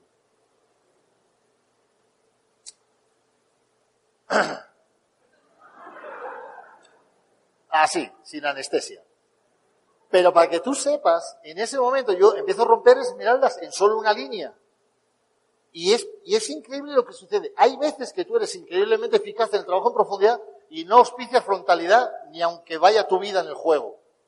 Yo veo gente que le pasa eso, pero tampoco les digo nada, porque también me pasó a mí. No era capaz de levantar las otras líneas. En el libro de Ángel de la Calle habla de mí. Dos veces estuve calificando Esmeralda y las dos veces se me cayó. En el año 95 muere Luis Costa, que ya fue para acabar de fregar la jugada. Nos empiezan a atacar violentamente, porque la gente cree que el negocio en España se cayó, que se... No, no, nos lo tumbaron. nosotros le metimos mucho miedo a poderes muy grandes. Y de repente empezaron a hablar muy mal de nosotros en todos los medios de comunicación, todos, todos, todos, todos, todos los días.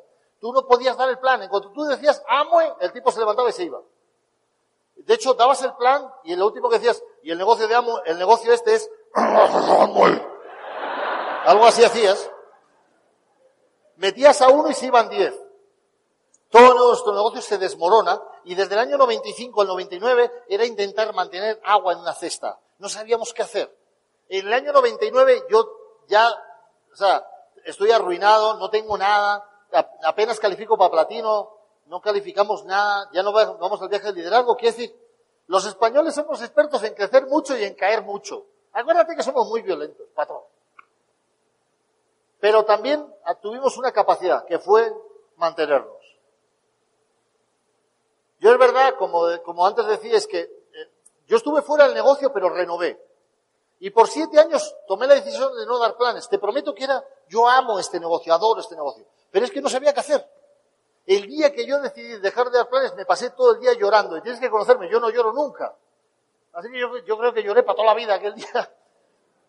Pero fue muy triste. Y Ana, ella lo cuenta como uno de los días más tristes, porque yo estaba, yo no sabía qué hacer. Me metí en otros negocios, empecé a vender material deportivo, coches y yo qué sé cuántas cosas. Y pasan siete años. En el año 2006 llega una crisis económica a España y a mí me toca, ¡pam!, frontalmente. Todo lo que yo gané en tres años con mis negocios lo pierdo en uno. Hago la cuenta y debo más de 130 mil dólares al banco. Estoy arruinado por segunda vez en mi vida. Y me doy cuenta que, yo empiezo a pensar, vamos a ver, en y si te arruinas, o sea, si te va mal, por lo menos no debes dinero al banco.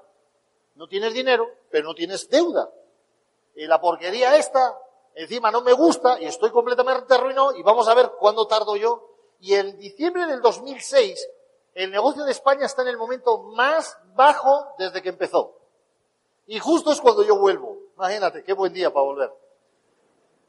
En ese momento, yo llevaba como siete años, en siete años había visto a Ángel de la Calle dos o tres veces, y vive a dos kilómetros de mi casa. De hecho, desde mi casa se ve la suya. Desde la suya no se ve la mía. No sé por qué, pero bueno. Bueno, es una confusión. Bueno, es igual. Sí, porque mi casa cabe en su garaje. Pero bueno, digo. Total que Ángel me llama y me dice, campeón, ¿cómo estás? Bien, bien. Y, Ángel había escuchado de unos mexicanos medio locos que habían llevado no sé cuántos años sin crecer en el noroeste de México y de repente habían roto esmeralda y diamante, no sé qué, no sé Él escucha que si el trabajo así, que si el trabajo la profundidad que no ve. Y como Ángel ha escuchado mil historias, él pone la práctica de eso conmigo. Yo en ese momento, yo quiero volver a Amoy, me daba igual cómo, llega Ángel, me explica, mira, ahora vamos a hacer así. Yo me quedo así mirando y digo, de, de hecho no lo entendí, yo no entendí nada. Pero me da una serie de audios y me dice Maite, escúchame, escúchame todo esto y dime qué te parece. A mí nunca nadie me había preguntado qué me parecía nada en el sistema. Pero acuérdate, no se estaba creciendo y cuando nadie crecía, pues yo entro ahí como si fuera una prueba y yo soy muy violento con el material. Yo sé que esto no se tiene que hacer, pero yo escucho un audio. Si a los 10 minutos no ha dicho nada inteligente, bajo la ventana y lo tiro. Para no confundirme. O sea, yo solo necesito cosas que me lleven para adelante. no, yo no me estoy toda una hora escuchando un audio para ver si dice una frase mágica. No tengo tiempo. Ya sé que eso no es correcto, pero a mí me funciona. Y yo le digo a Maite, ¿pero tú me lo regalas? Sí. Yo regué la autopista de CDs. Yo creo que está todo, todos los arcenes de autopista y CDs tirados por todas partes. Que por cierto hay gente que dice que vuela. Por cierto no vuela, pues tú le tiras y se cae para el suelo. Pero hay uno que yo escucho, lo escucho, y, habla un tipo que dice que se le ha caído el negocio tres veces. Y es curioso porque nadie habla del negocio de que se le ha caído. Y ese tipo sí lo dice. Y a mí ya me llama la atención. Y entonces le empiezo a explicar que se hace así, que se hace así.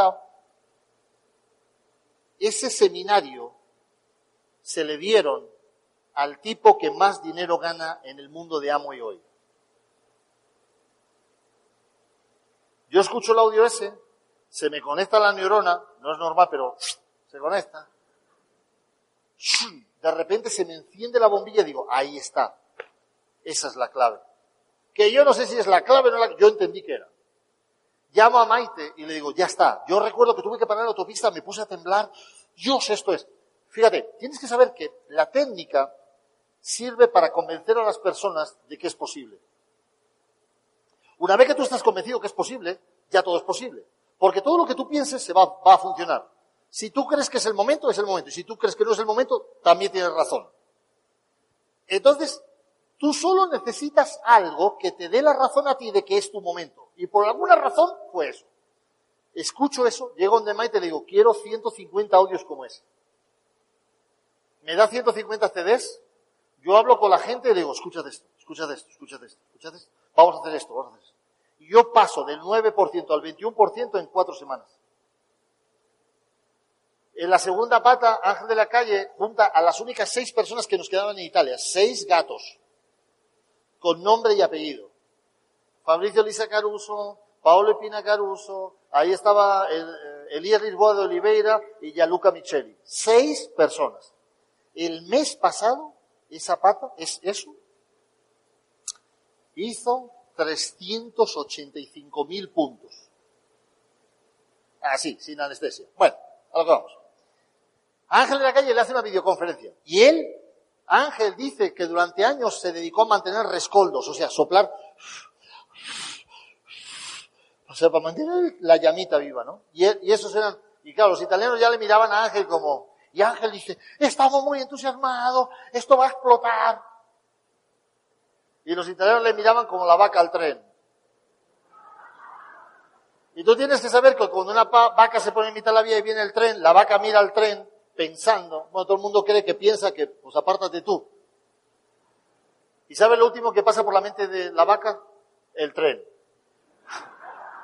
Entonces, los italianos le miraban así como la vaca al tren y dice, y para que veáis que va a explotar hemos roto un plata nuevo. Y era mi gente.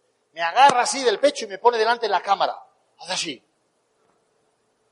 Y entonces ellos empiezan a gritar, sí, y empiezan a decir palabrotas en italiano.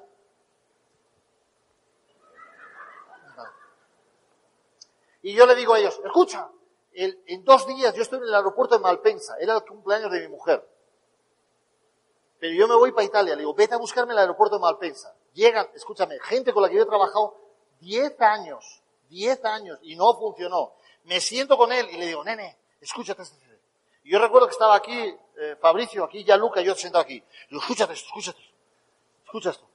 Y, y, y Fabri se me queda mirando, no entiendo nada, sí, trabajo de profundidad, eso ya lo hemos hecho. Quicksilver, mini Quicksilver, toda la porquería esa. No, no, no, no, escucha, escucha. No has entendido, dale para atrás. Escúchate eso, otra vez. Y de repente Fabricio, yo me acuerdo que a la altura de Novara hay un autogrill muy grande, y de repente se le encienden así los ojos, se pone así y dice, ay Dios mío, ahí estaba. Y empieza a golpear el volante, pa y pa, y entonces ya Luca no entendía nada, le miraba, y él empieza a gritar, yo empiezo a gritar, y entonces ya Luca le mira, ¿qué pasa? No sé qué pasa, pero vamos. Y, dice, le mira, le dice, ¿no lo has entendido? Y, ya Luca no, no he entendido nada. Y íbamos de lado a lado en la autopista, le digo, Fabricio, por Dios, para el coche, nos vamos a matar. Entramos en el autogrill, vamos a tomar un café, le explicamos a Yaluca, esa pata en 22 días pasó del 9 al 21%. Quiero que sepas que este negocio es un juego mental. Fíjate, mi mujer que es mucho más inteligente que yo, algún día la conoceréis, para que veáis. Ella habla 10 minutos y todo el mundo dice una frase que dijo ella. Nadie se acuerda lo que dije yo. y cuando me ve tan entusiasmado y le explico a mi mujer, me dice, se me queda mirando y dice, ahora es nuestro momento, ahora va a ser. Y yo me la quedo mirando, sí, sí, ahora va a ser. Fíjate, en ese momento yo tengo unas deudas tan grandes que todo lo que yo ganaba de Amway se lo quedaba al banco. O sea, eh, la Hacienda Española le manda una orden a Amway para decirle lo que gana el tipo este el día 15 tú me lo pagas a mí. Y entonces me di cuenta que como eso es así, Amway tiene un plan B. Acuérdate que el, plan de Amway es el plan de marketing y ventas. Traducido a cristiano. Plan A, plan B. Plan A, la red. Plan B, lo otro. Plan A, me van a quitar el dinero. ¿Qué dice? Plan B. ¿Y qué dice? Como yo sabía que me iban a quitar todo el dinero hasta cubrir la deuda, más los intereses, más la demora, más toda la bronca, más el por si acaso, ¿qué hice yo? Fácil. Me puse a dar las charlas esas de nutrición, ya siendo Esmeralda, imagínate eso. De hecho, yo, llegué a Esmeralda sin dar ninguna charla de nutrición. Y me di cuenta que lo que, justo lo que último que yo hablaba es lo que quería todo el mundo. Digo, así, ah, ¿eh? Perfecto y les empecé a vender a todos. El que, justo lo que tenía en la mochila. Y me di cuenta que era bueno haciendo eso. Y entonces todo ese dinero lo volvía a reinvertir. Y llegaba a una conferencia y ganaba lo que fuera y cogía y lo transformaba en dinero. Y yo siempre volvía a casa, por ejemplo, de Italia, sin nada de dinero, pero la maleta llena, por ejemplo, de glucosaminas. Y entonces llegaba a Portugal y ellos tienen ajo, le digo, te lo cambio. Así haces puntos tú también. Y se los cambiaba. Y entonces cogía el ajo y lo llevaba para España. Y llegaba en España, ahí no hay ajo. Y entonces, oye, el ajo, ¿para qué sirve? Para todo. Y se lo vendía. Escúchame, yo le vendía productos de Amway a los de Amway. A, los de Amway, que ellos pueden llamar a Alemania para que se lo manden. Digo, ¿qué vas a llamar a Alemania? Yo te lo vendo. Al mismo precio que me sale. Yo le he vendido un filtro de agua al Promotional Center de Madrid, al, al local de Amway. Digo, ¿quién te va a dar mantenimiento? Yo te hago el mantenimiento, yo vengo aquí a dar el Open. Cuando ya te cambio yo el cartucho, tú me lo pagas y ya. ¿Eh? Y hoy en día se me da tan bien eso, que es muy común que yo gane 4, 5, 6 mil dólares al mes de mi plan B. El problema es que mi mujer se dio cuenta que tengo plan B. Entonces llego a casa, me abre la cartera y dice, ¡ay, Dios mío! Esto es para esto. Y yo, yo siempre digo, no me hagas mi dinero. Ya, maneja el otro. ¿Y sabes qué? Llegamos a Esmeralda. Y en tres años pagamos la deuda. Y yo de Esmeralda, yo conducía un coche que era de dos colores, verde y óxido.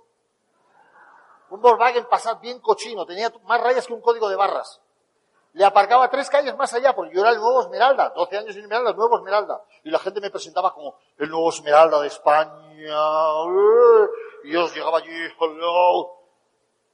Pero eh, no tenía, no tenían, o sea, fíjate, acababa el Open, salía del Open y yo hacía una cosa que hacía Luis Costa, dormía en el hotel de las mil estrellas.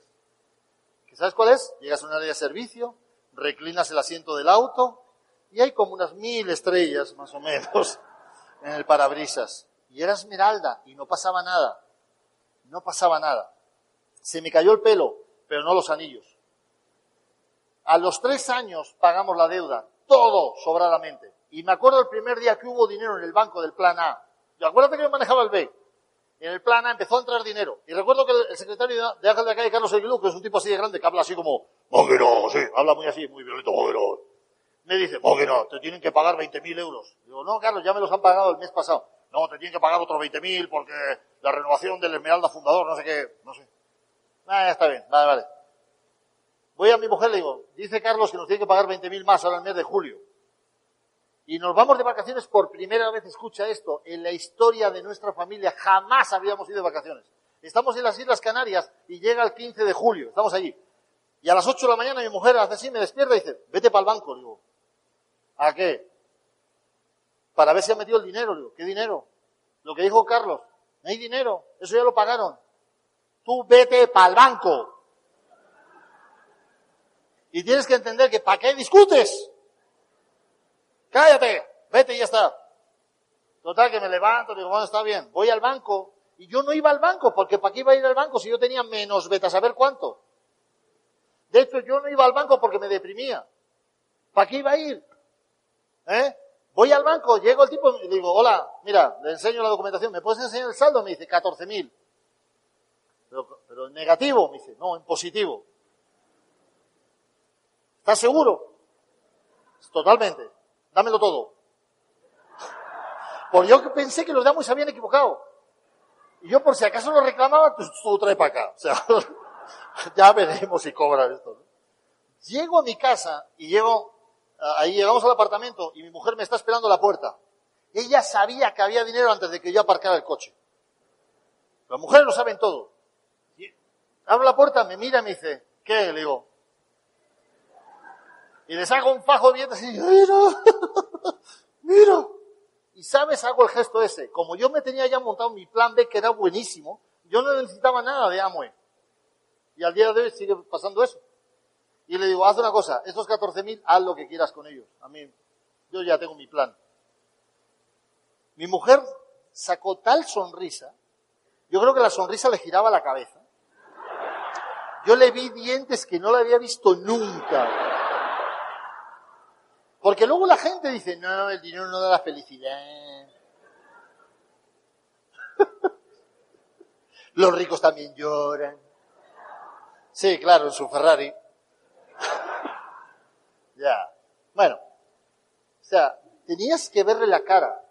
Hicieron cosas tan sencillas como, ella lo cuenta, comprar zapatos nuevos a todas las niñas a la vez. Porque en mi casa iban heredando. Y acuérdate que en el momento eran cuatro, luego eran cinco. Para cuando llegaba la cuarta, los zapatos tenían como 25.000 kilómetros. Ya no pasaban la ITV los zapatos, ¿entiendes? La inspección técnica. Entonces, ahí empezó a cambiar la vida. Al poco tiempo nos compramos nuestro primer auto nuevo. Escucha esto. Eso pasó hace seis años. Nuestra vida ha cambiado tanto en seis años que nosotros nos tenemos que pellizcar para, para entender las cosas. No puedes creerlo. Si tú estuvieras delante de mi casa hace seis años, estaba el coche ese verde y óxido y ella tenía una Volkswagen, una Chrysler Voyager de segunda mano azul que la compré con 12 años, yo la pinté para que pareciera nueva, la limpié por dentro, el techo se descolgaba, la niña le llamaba la Jaima porque parecía una tienda del desierto. Yo fui a Chrysler a preguntar cuánto costaba eso, me dijeron, no, eso cuesta como 400 dólares, que se quede así. Porque ¿sabes qué hicimos? Y es lo que nos enseñó Luis Costa.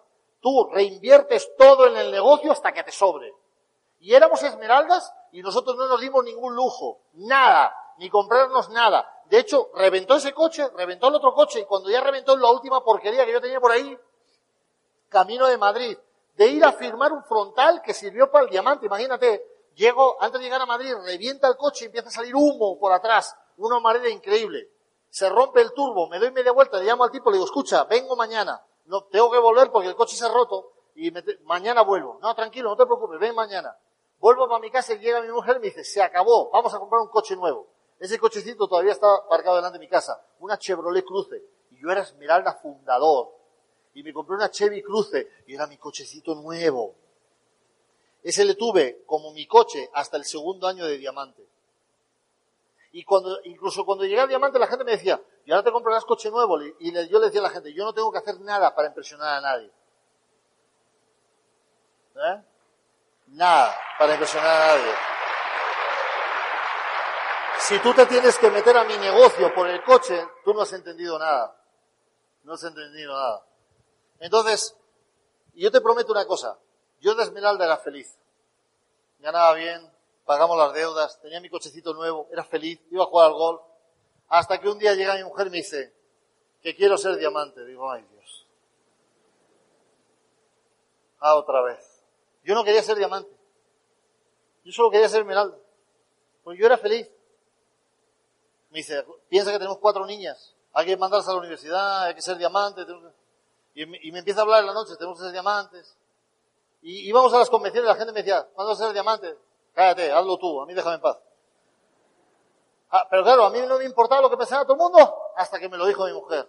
Y le dije, si vamos a diamante, no quiero que me recrimines que estoy fuera de casa. Si vamos a diamante, yo voy a diamante, pero lo hago por ti. Pero si lo hago por ti, quiero que sepas que no me tienes que decir que me echas en falta. Porque yo no me puedo poner delante de la gente con el corazón roto sabiendo que tú estás mal. Si, si vamos para diamante, por favor, motívame. Y de hecho, mi mujer, cuando la gente me pregunta, ¿y tu mujer qué hace? ¿Da planes? ¿No? Ella maneja el dinero, maneja las finanzas, paga los impuestos y me motiva a mí. De hecho, ella tiene en su currículum motivador de grandes mamíferos. Ese es su trabajo. Yo hago el trabajo. Soy la máquina de producir dinero. ¿Entiendes? A mí no me motiva, a mí no me motiva nadie. A mí me puedo hablar de Esther Jäger, quien sea. Me enseña a hacer el negocio. A mí no me motiva otro hombre. Me motiva a mi mujer. Yo necesito llegar el martes a casa, porque cuando yo llegue el martes a casa, llegaré con la batería completamente descargada. Mi casa, mi familia, por encima de todo, mi mujer es mi batería. Yo necesito estar con ellos y cuando estoy con ellos, yo salgo al día siguiente y estoy, ah, vamos otra vez. Porque yo me tengo que poner delante de gente negativa o delante de quien sea para sacar toda mi mejor energía. Y yo tengo que volver otra vez a cargar mi energía. Esa es mi manera de funcionar en este negocio. Por eso ella, cuando llegó la invitación, me dice, te han invitado a ir a Colombia, tienes que ir para Colombia. Y ella me dice, ellos vinieron primero, tú tienes que ir. Y cuando me monto en el avión, me dice, vete y haz tu mejor trabajo, hazlo bien y vuelve a casa.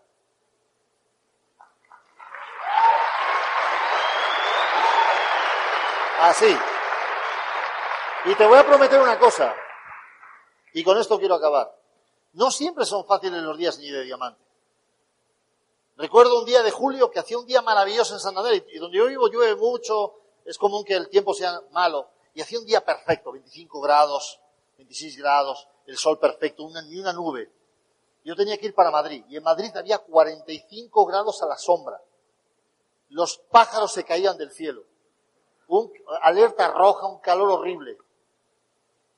Y te prometo que yo no quería ir. Y me acuerdo que mi mujer me dice, ¿a qué hora sale tu tren? A tal hora. Prepárate. Yo ya estaba preparado. dice, vamos. Y yo iba en el coche callado, callado, callado.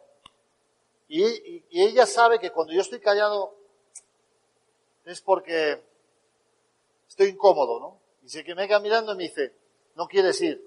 Digo, no, no quiero ir. Me dice, pero tienes que ir. Sé que tengo que ir, pero no quiero ir. Pero le has prometido a la gente que ibas. Sí. Y te están esperando. Ay, Dios. Y en ese momento yo le pedí a Dios que mi, mi testículo derecho se girara tres vueltas para que se inflamara violentamente, sufriera un derrame y tuviera que ir al hospital urgentemente. Pero no sucedió. Y como no sucedió, yo me monté en ese tren soy diamante, pero sigo siendo una persona. Y no quiero ir. Pero cuando ya me metí en el tren ese, me metí, cambié el modo familia al modo trabajo. Recuerdo que ella me llama a la hora me dice, ¿qué tal estás? No, no, ya estoy bien. Y me dice, me dice,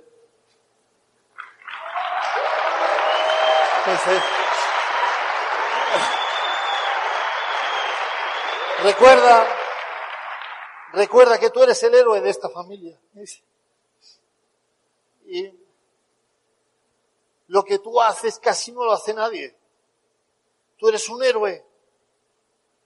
Y yo recuerdo que me puse a llorar en el tren, la gente me miraba, ¿qué le pasará a este? a ver si. Y entonces, por eso Ella maneja el dinero y ella hace esas cosas, a mí no me importa, me da igual. Yo solo necesito que ella me diga que yo soy su hombre. Yo quiero sentirme, yo me siento poderoso cuando ella me lo dice. Necesito que me lo diga. Y ella sabe manejar eso. Hace poco hicimos una reunión en nuestro equipo de Italia, porque siempre ves problemas en las parejas. Y mi mujer le dijo a la gente, le dijo, escuchad una cosa, buscad dos salas y quiero que pongáis a todas las mujeres en una sala. Yo le voy a hablar a las mujeres. Y yo le puse a todos los hombres en una sala y les hablé. Y mi mujer les habló a, ellas. Y no te voy a contar lo que le dijo, yo sé lo que le dijo. Yo le hablé bien fuerte a los hombres. Pero nada de bromas.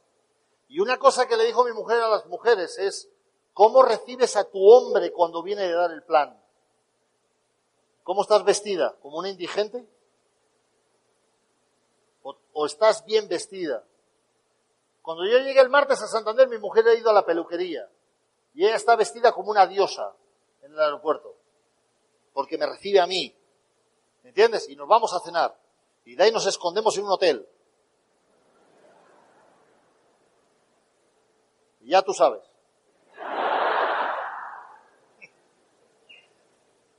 ¿Entiendes? Y acuérdate la frasecita, si la señora está contenta, todo el mundo está contento. Y así es nuestra vida. Y yo no sé si somos ejemplo de diamantes o no, pero es que me da igual. Ahora bien, si a una persona de la sala le sirve eso y llega diamante algún día, no sé si de nuestra oficina Ángel de la Calle o la de quien sea, recibirás una invitación. Y con el permiso de tus embajadores Corona, pues son muy correctos. Te pediremos que vengas a nuestro país. Y si nunca has estado en España, es muy común que te suceda como me pasa a mí. Yo soy como, ya sabes, la loca la azotea un poco miedoso. Llegas a un aeropuerto nuevo y piensas, ¿y si no vienen a buscarme? Ay, Dios mío, yo no conozco aquí a nadie. Pero quiero que sepas que cuando se abran las puertas de la T4 en Barajas, si es tu primera vez en España, yo iré a buscarte. Yo iré a buscarte allí para que tengas la cara de un amigo ¿Qué es lo primero que te recibas? Yo llevaré tu maleta y la pondré en el coche. Te abriré la puerta. Te llevaré a los mejores restaurantes para que comas la mejor comida. Te haremos sentir lo mejor posible. Porque quiero que cuando te pongas delante de mi gente, yo voy a poner a dos mil españoles de pie para que se recibe como se recibe a los ganadores. Desde Colombia a los nuevos diamantes y diré tu nombre. Y les pondré de pie porque así se recibe a los ganadores. Y haré que te sientas como en familia. Todo mi trabajo será ese. ¿Y sabes por qué? Porque quiero que ya que dejas a tu familia aquí, cuando esté tu mujer y tú, o tú es igual, llegues allí, yo quiero arroparte, porque yo sé que has hecho un sacrificio enorme y has hecho un montón de horas para dar lo mejor de ti. Así que algún día te recibiremos en España como se reciben y como recibimos a vuestros diamantes. Y de hecho, como ellos hicieron ese trabajo y porque ellos hicieron eso, y porque Carlos Eduardo se estuvo allí cuando no tenía por qué estar, y porque hizo videoconferencias cuando no tenía por qué hacerlo, nosotros apreciamos eso. Por eso, solo por eso, yo estoy aquí y me siento como en mi casa. Ha sido un placer. Muchísimas gracias a todos.